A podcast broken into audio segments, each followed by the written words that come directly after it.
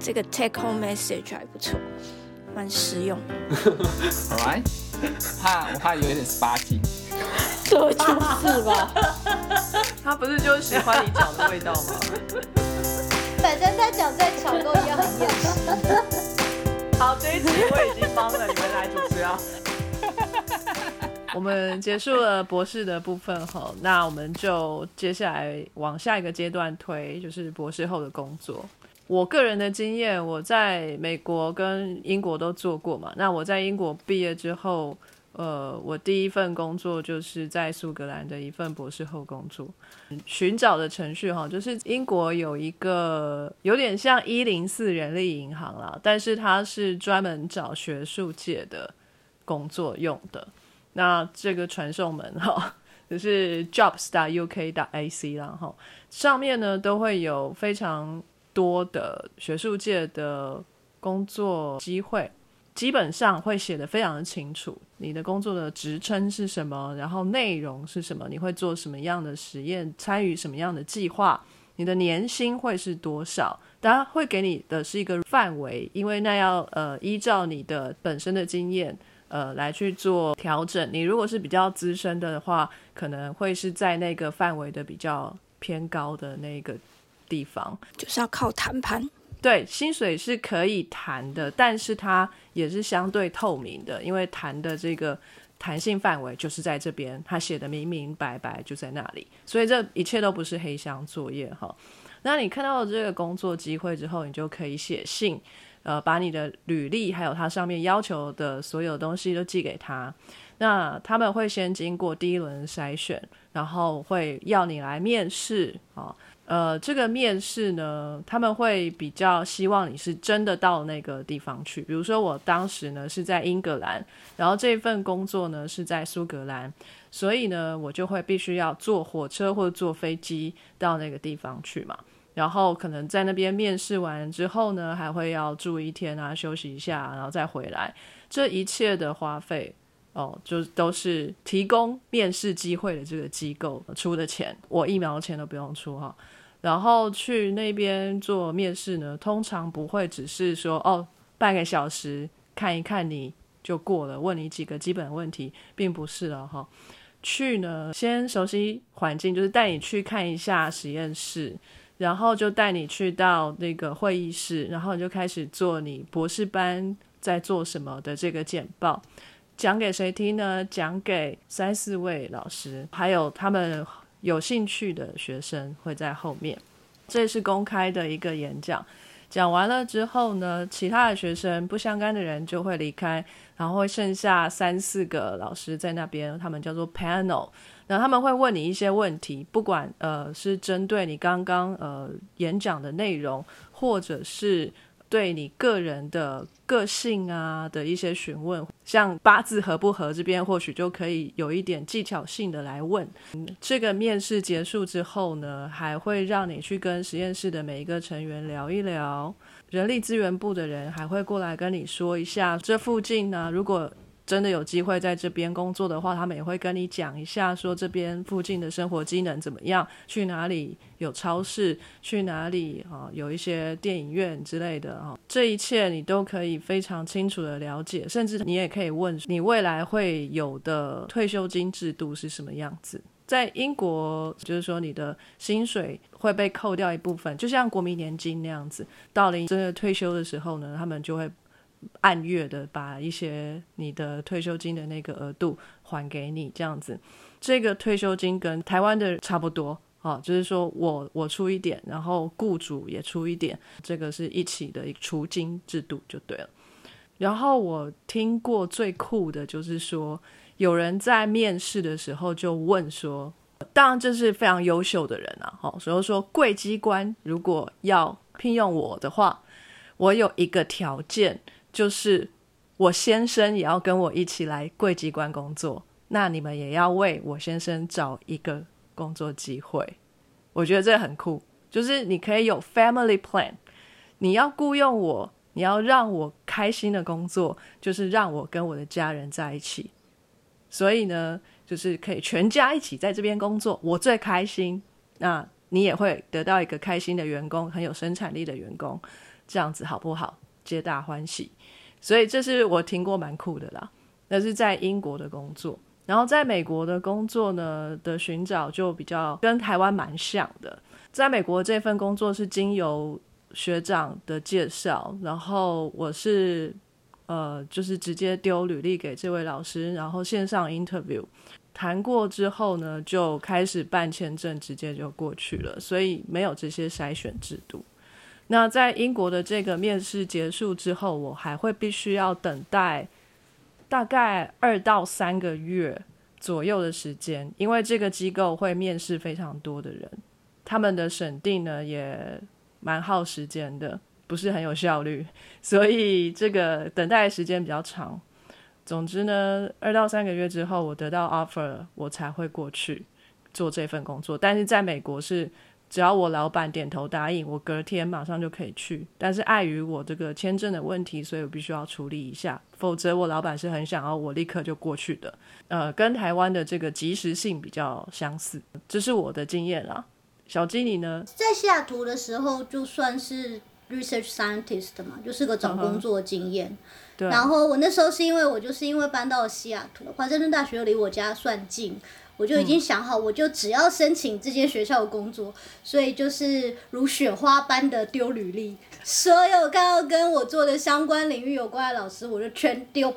狂丢。海投。然后我那时候觉得自己在找的时候，真的其实会遗漏一些东西，因为我那时候是丢丢丢，其实大部分人都不会理你。然后有一个老师就有回我，他说：“我觉得你的经验看起来蛮有趣的。”啊，我觉得可能。某某某某系的老师会对你有兴趣，然后他就是把我把那个老师放在 CC，就后来是那个老师的博班生还是博士后之类的。那个博士后就回我信，然后就跟我约了到星巴克面试。哎，不是创始店，就是一般星巴克。所以我那时候就去星巴克就跟他面试，然后那时候谈就当然就是带着我以前做过的东西啊，去报告给他听啊，闲聊啊。那他看起来人也蛮好的，自己也很老实。他跟我说，你做的东西好像很有趣，可是其实这不是我们实验室专门在做的东西，就是只能只是沾到一点点边。他说，可是我觉得好像有另一个老师对你更有兴趣，所以就是等于是他在把我 forward 给。第三个老师，然后那个老师才找我去面试，然后就是就是我当时的二老板。我在跟二老板面试的时候，等于是一面试的时候，他就超开心，他马上就说：“这个就是我想做的，这就是我现在缺人要帮我做这个，做不起来。”他当下要带我去中心主任，然后就说：“哦，我刚听了一个很棒的报告，就是这一个人，然后他刚好就是我们这几天一直在讨论，就是不知道要找谁来做这一块。”然后主任听了就说：“真的吗？”然后带我去找秘书，然后再带我在中心绕了一圈，介绍给别人，然后他。他们就说，呃呃，可是他们需要开一个缺，就是他们那个经费还没 ready。其实，因为我其实不是有缺才丢嘛，我就是随便乱丢，spontaneous。对，所以他就跟我说，呃，可是如果今天你这么适合，我们这个缺就想开给你，可是我们需要一点时间，所以你可以先，你就是先来做 volunteer。所以我之前做了三个月的无薪的 volunteer 吧。哇，对，所以我有时候觉得你一开始在找工作要有自给自足的能力，就是一开始要存好钱，这样，因为那时候就等于是证明自己，然后在这个过程中，好在是他们让我就是进这个团队，就介绍我给很多个人，然后也让我有很多机会可以去报告，去心理系啊，或去放射科啊。之类的地方报告，嗯然后在报告之后，让他们更觉得说，嗯，大家都觉得很不错，我们要聘这个人。嗯，然后我后来就要聘用的时候，发觉那个 mega，我不知道这个是不是只有美国还是什么，就是通常他们在把工作丢到他们的工作网站上的时候，会有一个工作叙述嘛。嗯。上面会列几个大条件，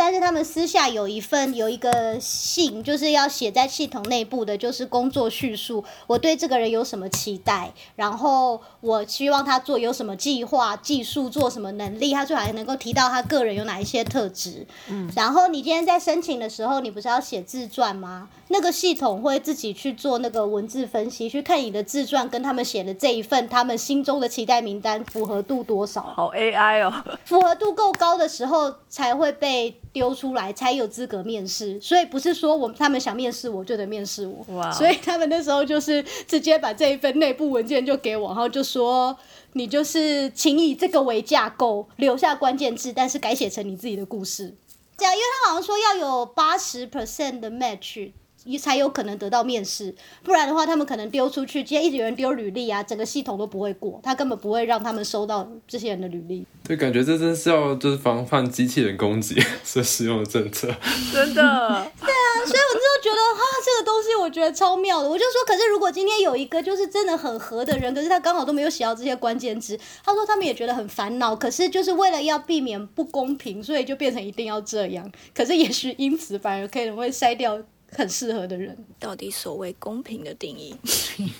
对啊，所以他们才会直接把那个份给我，然后就你就会看到上面有一些标准字眼，比如说个人特质那边就有写说什么 a soft skill 啊，就是 team team worker 啊什么之类的这些字，就哦，我一定要写这个对，你可以改同义字没关系，但你你一定要有写到这个东西。在意大利这边的博后是，因为我就说我之前在当研究助理的经验就是。钱绝对不要靠老板，你一定要想办法自己拿钱。所以我是在博班毕业的同时，也同时在写计划，所以那时候压力很大，因为我一边在写论文，然后一边同时写了两个还三个不同的计划，然后就全部丢出去。而且第一次写的时候，因为会犯一些错误，像我有一个有一个计划，就是完全他就是直接说我在中间犯了错误，因为我讲出我们学校的名字，然后这就是直接违背规矩就退件。之类的，就是所以你可能写了半天，最后完全连审查都没有，就直接退件。然后反正就是很幸运的，我最后有一个直接拿到钱，所以就是等于是我在毕业之前就申请，然后刚好在毕业之前就知道了我之后会有工作，然后就跟他们说，哎，问了我什么时候毕业，麻烦毕业下一个月开始工作这样。可是通常这些奖学金都不会很长吧？所以他要结束的时候，你就要再申请另外一个吗？有啊，因为这就是我觉得这是学术人生啊，你就是看你的那个计划，你就是每个都是短期的，就在下一个这样。可是就是在同一个 facility 嘛，在博士班的这个，我其实就是有私下 稍稍的。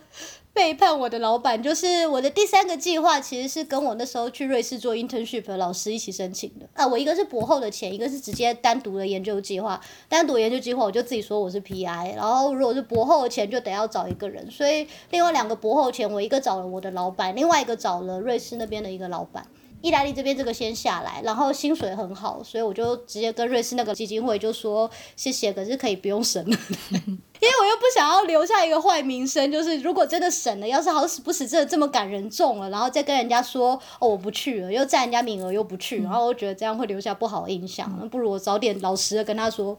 不要不要算我了，对，对啊，有机会再合作这样就好。嗯。好，来来，V 先生来 来分享一下，本来是在美国念博士班的，怎么会想要到瑞士来做博后？是这个研究的 topic 你很有兴趣吗？是怎么样找到这一份工作的？是啊，这次这次这回反而比较像是选国家不选地方 啊，没有，这是大方向。就我那时候就是呃，在美国最后一年，就是确定帮自己申请的绿卡被拒绝了，因为就一些不幸的原因，所以我就决定不想再待美国。那时候说，因为我蛮多瑞。是朋友和欧洲朋友听到蛮多关于瑞士很好的一面，后来才发现这真是就是很片段的事实。等下这边这边很值得问，你的绿卡申请很 struggle 吗？嗯，没有很 struggle，就是一直。被拖，然后又遇到一个比较偏激的移民官，他就是不太了解学术环境，他就觉得说我没有诺贝尔奖，怎么可以把自己就设定为这可以成为帮助美国人的这个候选人啊之类的？你自己申请吗？对对，没有请律师，没有，因为律师费很贵。就而且我身边其实有蛮多就是自己申请成功的案例，然后我的条件比他们好，然后我觉得应该没有问题，但就是运气，还有就是川普那个时候改变一些政策，所以也是对啊，我觉得是遇到川普。那你这个绿卡被拒会影响到在美国留下来工作？要看，就是假如这些工作机会只能提供追签证的话，就是这种什么什么访问学者的大多数博后所拿这种一年签的话，是有会有问题的，就是背叛这个 F 签证的初衷，就是没有留下意图嘛。可是我们实验室其实愿意提供 H 签证给我，所以其实要留下还是可以的。那个时候啦，现在 H 签证的。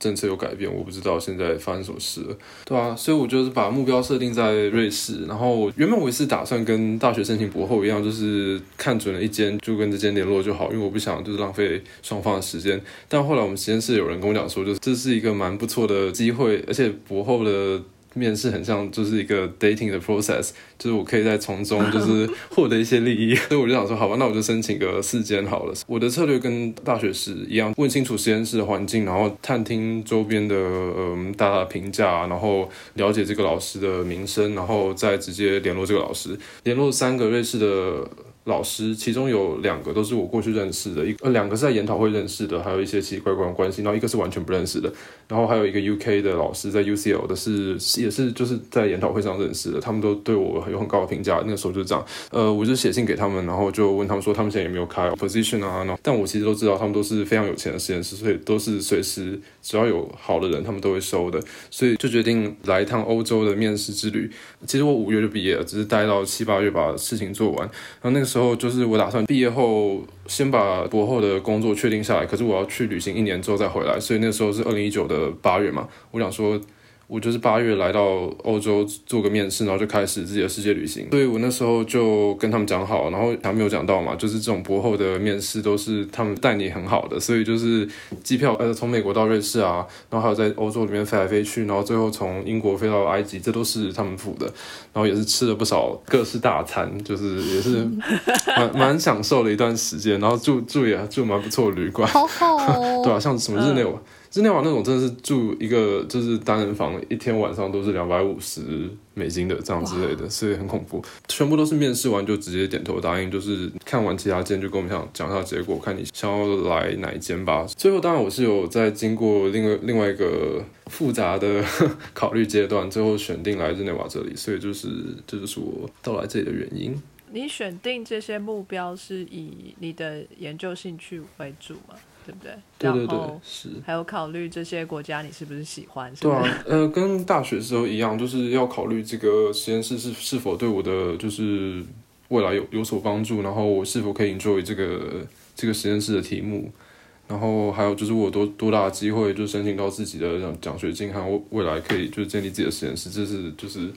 蛮多需要考量的地方。有一个迷思啦，就是大家会觉得说。在美国做博后，对未来的发展是比较好的。不知道你对这个看法怎么样？我应该觉得就是美国机会比较多，然后当然就是整个 science 的 network 就是非常紧密。当然美国的科学实力在世界各地受认可嘛，然后大家都觉得你跟美国有 connection 是很不错的。可是我觉得，只要你博班已经在美国念了，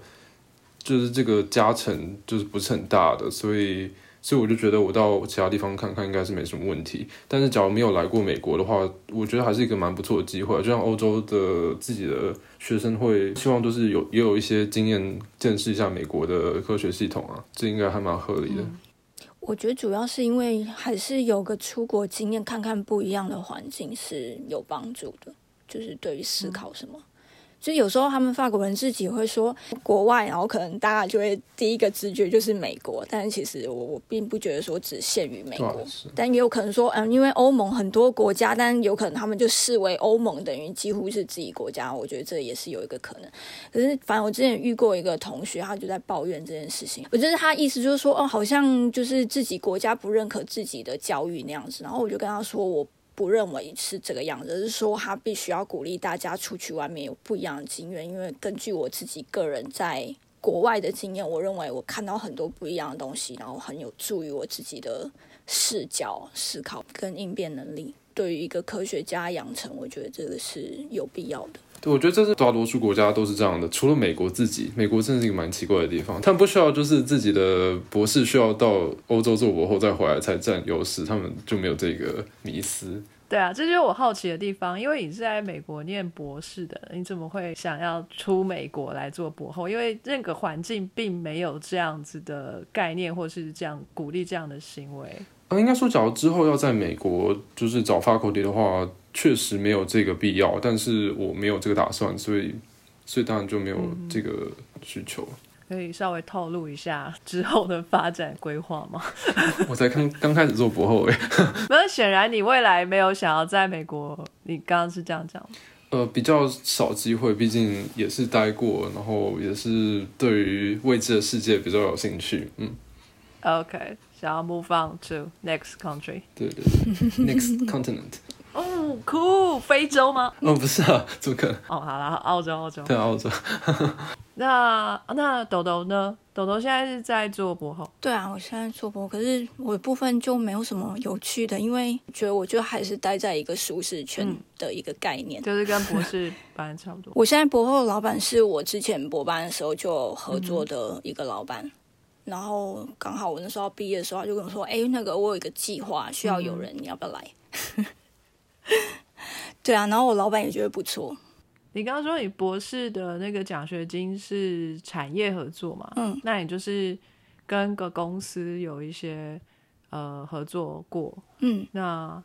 是不是有机会可以去那个那个公司？我觉得我自己本身还是比较想要走学术界，然后也根据自己待过业界的一些，就是看到一些事情，我就会觉得说，哎，就是如果能选，我说其实有时候是。不见得能选，但是我说如果能选的话，我觉得我偏好待在学术界，因为我觉得这也是看人，没有说一定是这样，只是就是说在业界的这个经验，我看到很多人都是那种眼光很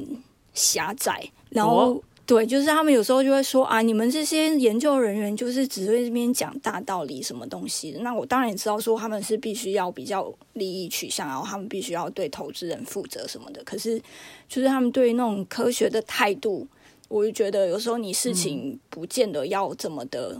有点鄙视的那种态度在说话，就是那当然这些老板他们本身也自己也都是科学家，但是对啊，有可能说在公司经营层面就是会变成就是变成这个样。然后我只是觉得说，如果能选，我不想要变成这样。其实我本来有拿到公司的合约，就是还有保证我之后会有固定定期合约，可是那时候刚好遇到一件事情。然后就那一份就作废了啊！哦，什么事？嗯，那时候是在谈博士班的合约，博士班就是一个工作嘛。那所以等于说，你如果是拿学生签证的话，你必须要在另外去工作的那个主管机关申请一个工作许可。就是有点很像刚刚 V 说那种遇到长官，就是一个很很不了解事情的一个人。你的资料送到我这边，我就是不会给你过。就是他把它理解成一个他不想要通过的一个状况。然后其实那时候有请公司的人去沟通，什么也都没有用。他就是要觉得是他自己觉得那样，然后反正他的意思就是说，反正你们这样，我就不给你过。总而言之，我们都不觉得有任何问题，就主要是那个人员的一个想不通这样子。然后所以后来我们就说，哦好，那那就不要签这个合约，所以就直接把那份就作废，然后就把它签成就是比较学术的那个一个状况的的合约。但反正后来那个刚好那年的那个签证也就改了嘛，就是我们后来就有科学家。这个东西，那我们就开科学家的那个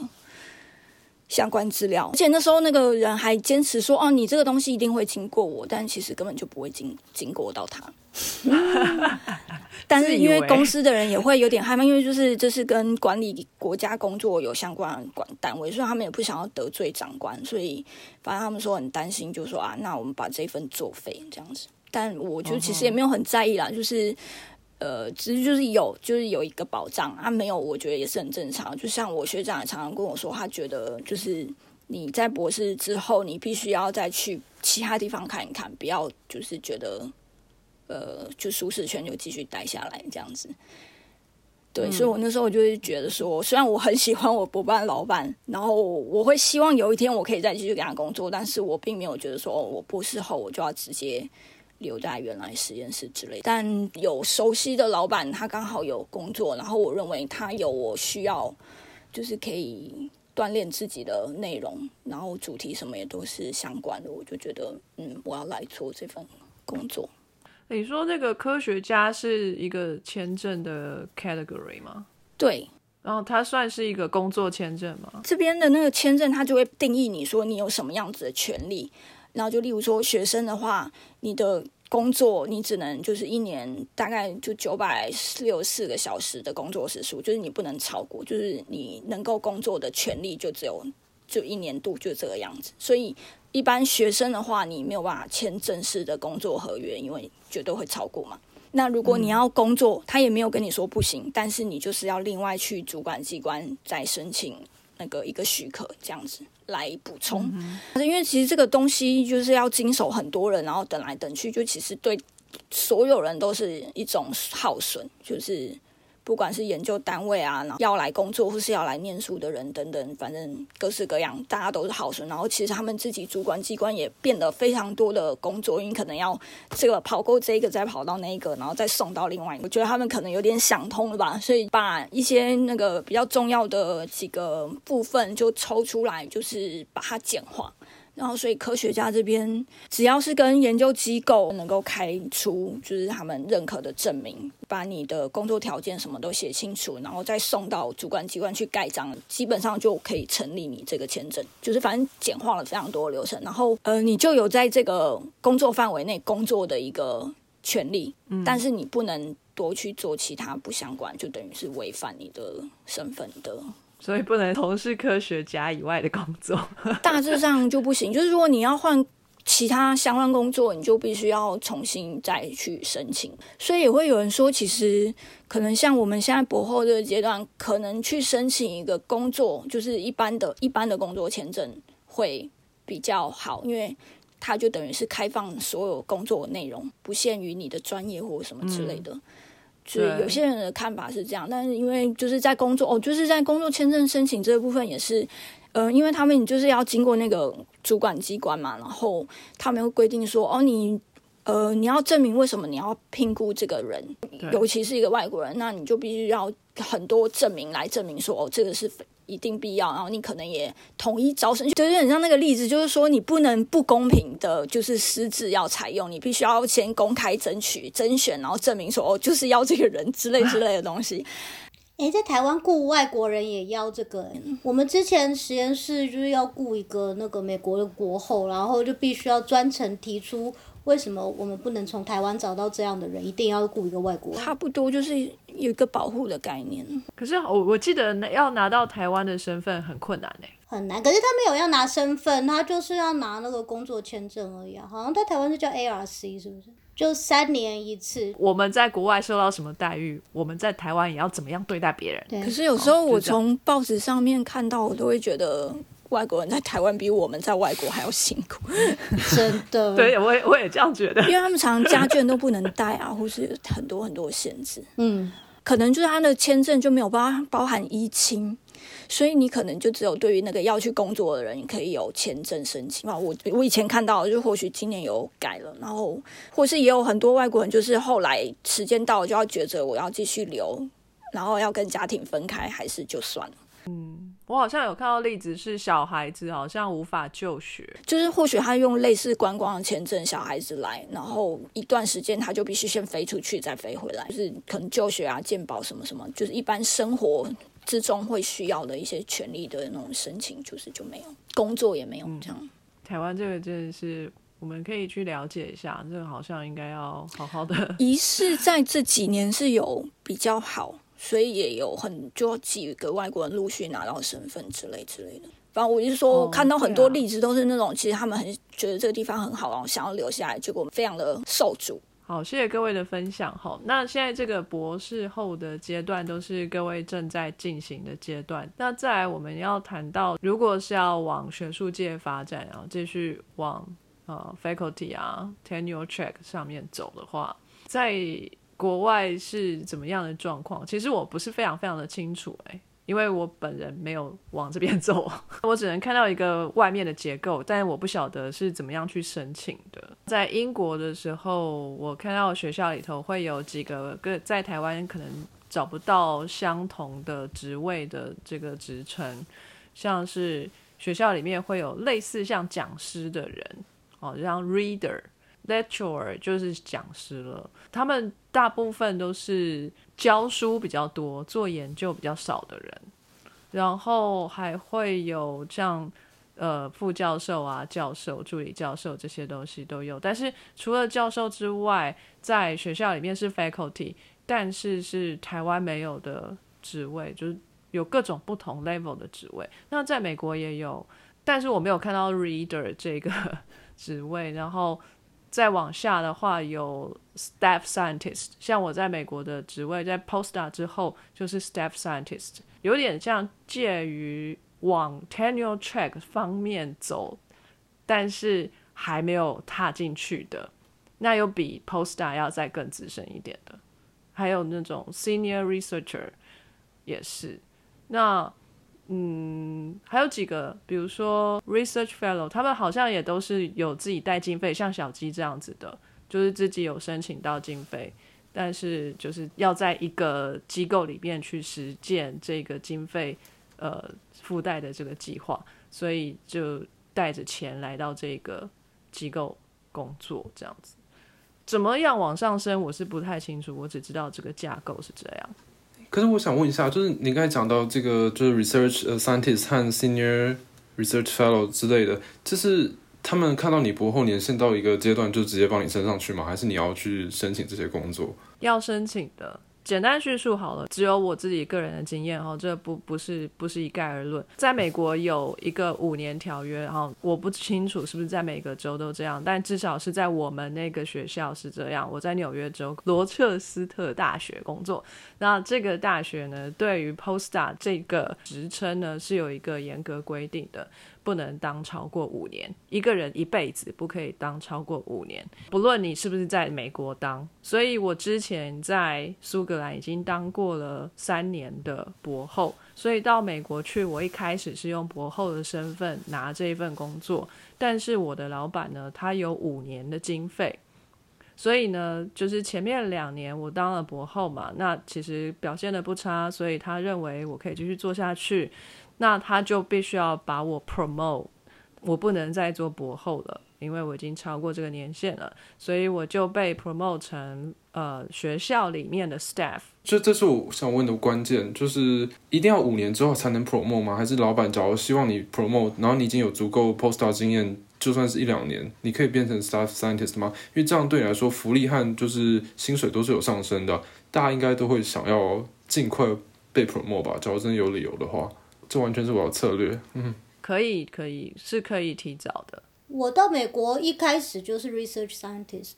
我那时候只是硕班。呃，但我觉得就是我我有听过你的那个 podcast，但 research scientist 有分很多级啊，就是不知道说，呃，最上面那个需要有博后经验的等级，需要几年的博后经验，这是我比较不确定的。其实不一定，因为那个第三级他只是说你需要博士资格。他没有一定说你要博后经验，你如果只只经验够的话，他们也可以直接聘你。好，那那这个 research scientist 通常都是比博后再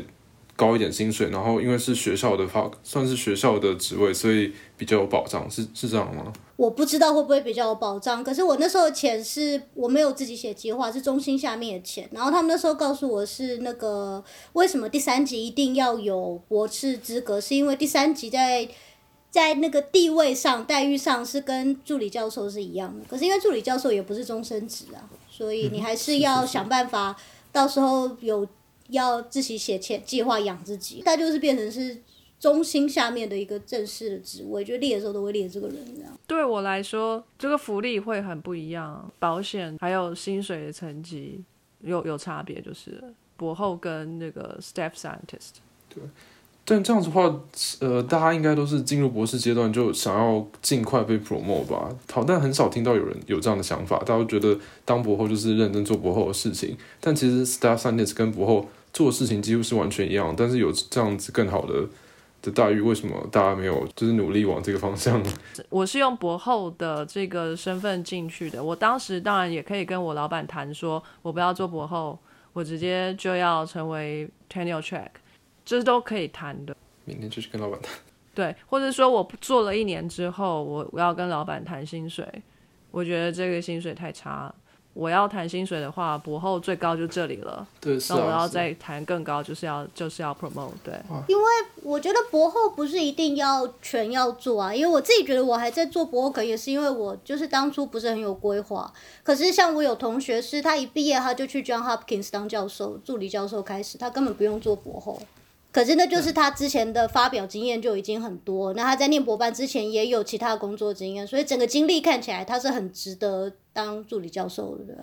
嗯，对，博后这个阶段可长可短，有没有那那个 promo 后的位置是有限的？位置不见得有数量上的限制，但是资源有限制。像我在工作的地方呢，是医学院嘛，又是私立的，所以他们对钱是很斤斤计较的。Staff scientist，他要给你比较多的 benefit，比较多的 pension，比较多的 insurance 的 support，这些东西对学校都是负担，所以他们不会任意的让你就是随意 promote 啊。对，我觉得比较是这个。就我觉得就是讲到钱就很伤感情，像那时候我老板本来极力想要留我嘛，可是那时候主任后来说他想要给我 research scientist 的第二级，我老板就从那时候开始大生气，因为他本来想要给我研究助理，就是根本在更低。然后你从研究助理变研究 research scientist，已经钱就变多，然后主任又说要给到我第二级。所以等于是我拿掉了他将近两个人的经费，所以他就超气，他就一直觉得为什么我一个人要拿他那么多经费，所以就丢了超多工作给我。对啊，我那时候做了六个 project。哇，突然蛮好奇，就是就是，假如你是自己带自己的钱进来的话，你可以就是 就是有多大弹性，就是被 promote。比如说你现在是拿 postdoc fellow，这样子的话，就是有办法被 promote 吗？这这样还还可以领就是这个 fellowship 吗？因为我现在就是拿 postdoc fellow 的钱，可是比如说我的，我不知道其他国家有没有这个制度。我的朋友就是，呃，他申请到了，他现在是美国，在美国当博后嘛，然后他想要回意大利当教授，所以他就是申请到了，呃，一笔转职的经费嘛，就是他是。给那种年轻的科学家开始自己的职业嘛，他跟他们大学谈，就是他想要回去当教授，所以他的转职经费里头好像花了反正很大一笔钱，就是他申请到的那个经费大概三分之一就是直接进学校。这笔钱进了学校之后呢，学校就帮他 create 这个职位，他现在就是助理教授。帅，所以我觉得总之最后都是钱的问题啊，就是你要想着去哪里弄钱，对。真的，可能还有法规会被卡住，就是一些程序就过不去。像你刚刚那例子，不是说哦，那就还要先怎样开一个职缺，然后再经过甄选什么什么之类的。对，而且我我的朋友那个他在意大利这个教授的例子，他也被卡了将近一年半，可是是因为权力斗争。哦，就是他想要开这个缺，可是有人不想要让他开这个缺，因为派系不同，然后他就得去游说，就是我很无害什么什么。的，所以就是游说到大头们都同意说好吧，然后大头们当然也就开始说，那你要效忠你的忠诚啊，那你来之后你有没有要帮我做点事什么的之类的，所以就是即使学校那时候同意他可以开这个缺，他也是花了很久的时间跟那些大头们沟通，然后大家都同意，好吧，我们愿意让出一个位置来给这个人这样，嗯。所以再度念到最后都是 people skill，真的，人生最后要上去都是卡在人际关系。哎，这个好重要。所以目前现在大家里面最接近 faculty 的是小鸡吗？小鸡已经开始计划这一条路了吗？没有哎、我不想当教授啊，我只想当研究员。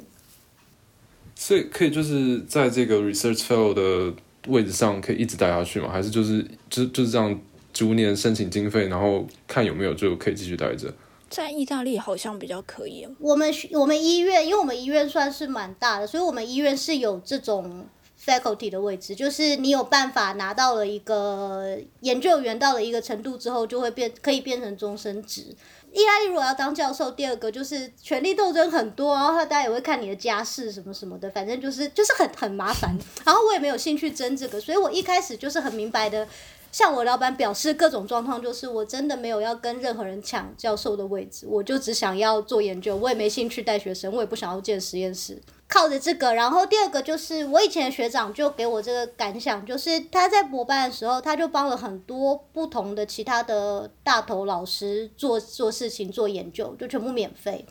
然后我那时候就跟他讲说，你干嘛要做这个？这又不是你的博士班计划。人脉，对他就是说学东西加养人脉，而且同时你在证明你自己可以做什么，所以他也是他毕业之后一路就是非常的顺遂，就是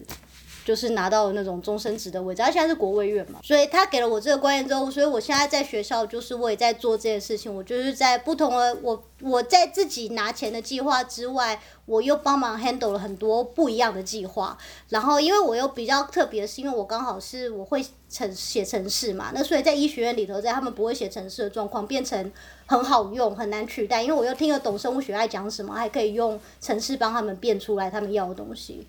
所以就是靠着这几个之后，我们最近老老板就推荐我一个转职的经费，然后可以用那个转职的经费在学校帮我创造一个位置，这样。嗯，所以这个算是在意大利的比较短程的规划吧。对，可是他讲归讲，我也没有真的很认真要留下来，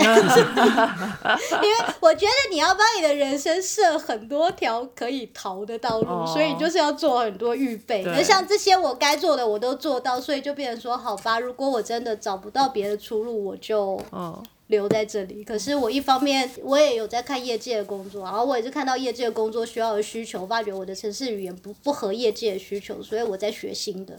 就是帮自己找好可以逃的路，狡兔要三窟。是的，是。那豆豆呢？我不知道哎、我觉得我就是还在摸索。虽然不是很理解这些组织制度什么什么之类，我会觉得它大概有一个形状，可是我并没有很想要去仔细了解，因为我不想要让自己被限制在这种框架。嗯就没有一定限定要什么，看看眼前有什么机会可以做什么，都可以去谈去尝试。啊，年轻真好。其实也不年轻，但是就是你当然还是要有一段时间去累积一些东西。那我目前还在一个累积的阶段，所以我也就觉得可能也不要刻意太急躁的要干嘛干嘛。不要在我面前说你不年轻。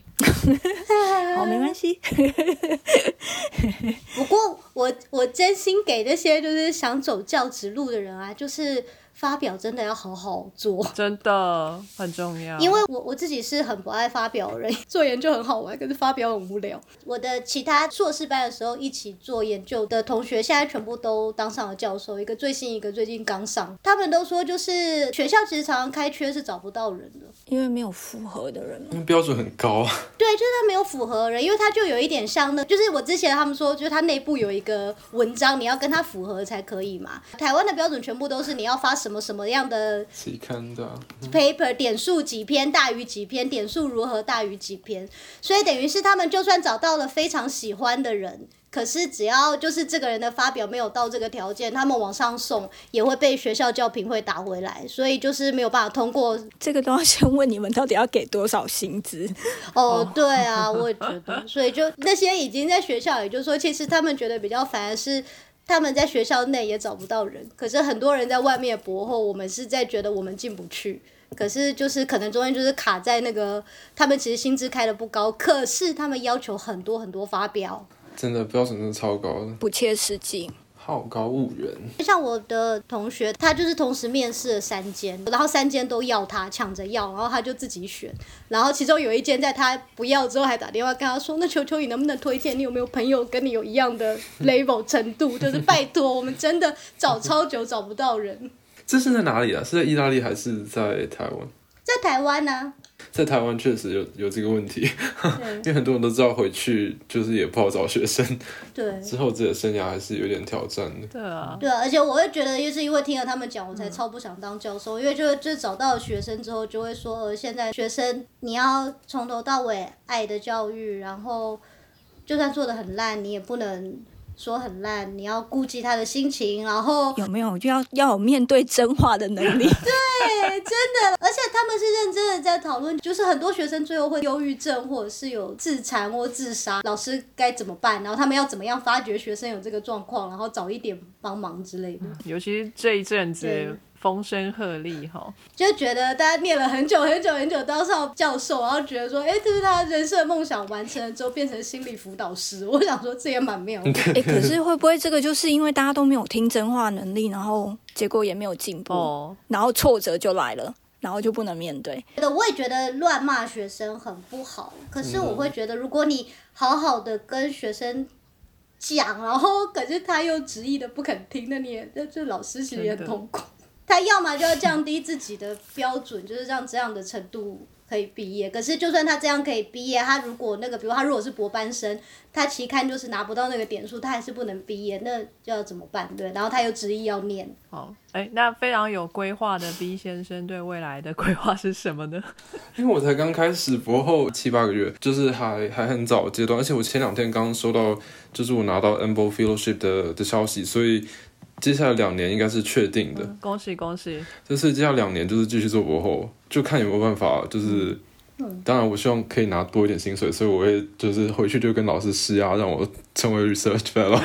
这我目前下一步计划这样。但就是嗯，确实蛮想有机会到新的地方，并且迈向 tenure track，想看一下不同的风景。对，这这其实都符合我个人 人生的哲学。就是目前有很多跟大学部刚开始一样，有有需要达成阶段性目标，才有办法就之后找到教职嘛。所以目前就是努力朝这些目标发展啊，继续发更多 paper 嘛，然后还有就是申请更多 grant，要要证明自己可以带入资金，然后。就是领导一个比较小的团队，所以所以目前就是利用这两年做这些这些事情。加油，B 先生做的这个研究非常的有趣。那会做一集专访吗？我们本来有说要做专访的，是是是，我们上次跟强斌有大概谈到了，大家可以期待。因为之前之前有人说，对，有观众说我们都不埋梗，要记得做梗给下一集。哎、我们正在埋哦，做很大哦，拜托，我们在改进。这个要买吗？啊，好啊，好啊，OK。我刚刚想说，我们这一集会不会聊得太严肃了？对，蛮严肃。不够不正经是吧？稍微啦，都好像没有笑话。我刚刚本来想要说，就是台湾的大学找不到老师这件事情，可是找到了之后，还要问那个老师有没有适合的人选。我觉得这件事情很好笑，就好像你给路边的一个妹子你的电话，希望她可以联络你，然后那个妹子就跟你说我已经有男朋友了，然后你就会问她说，那你有没有妹妹？就是这种意思。这是个路蛇，对，超毒舌。